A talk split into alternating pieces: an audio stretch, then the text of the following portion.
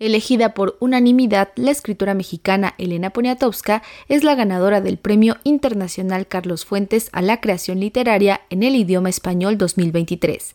De acuerdo con el jurado, el reconocimiento fue otorgado por su amplia trayectoria y sus aportaciones a las letras en lengua española a través del periodismo, la crónica, la entrevista y la novela. El jurado, integrado por Concepción Compani, Javier García Diego, Luis García Montero, René Acosta y Margot Glantz, también puntualizó que en sus textos Poniatowska ha narrado mediante testimonios y ficción momentos capitales de la historia reciente de México. Así que la autora de La Noche de Tlatelolco se convierte en la cuarta mujer en obtener este galardón. La escritora Rosa Beltrán, coordinadora de difusión cultural de la UNAM, instancia que en conjunto con la Secretaría de Cultura Federal concede el premio, refirió en una entrevista que Elena Poniatowska es una autora polifónica que ha podido hablar no solo de grandes figuras de la cultura y la política mexicana, sino también de temas y acontecimientos relevantes en el país. Así que es un referente obligado. La voz de Elena Poniatowska es un referente obligado no solo de las letras lengua española, sino de la cultura en México, por diversas razones. Elena tuvo la idea genial de escribir sobre las mujeres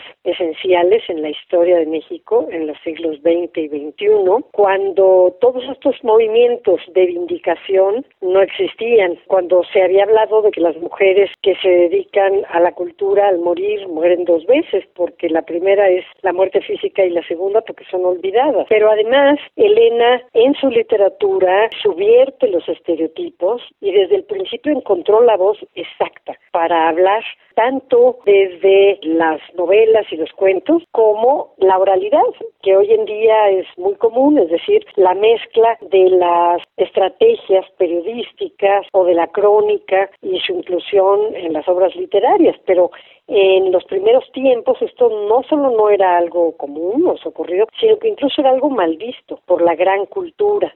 Asimismo, expresó su deseo para que este galardón perdure por muchos años, en especial ahora que se abre a las escritoras y las nuevas generaciones.